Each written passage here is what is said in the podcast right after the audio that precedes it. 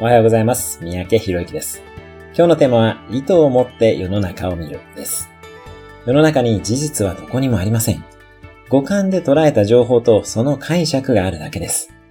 五感で捉えた情報ですら、それは事実とは限りません。例えば、映像は光の速さで届くので、すべての映像は厳密には過去の映像になります。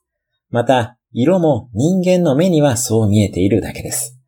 音も同じで、今あなたが聞いている音も秒速約300メートルで動いている音です。ある意味、事実はどこにもないと言っても過言ではありません。仮に事実があるにせよ、その情報の解釈は自分ですることができます。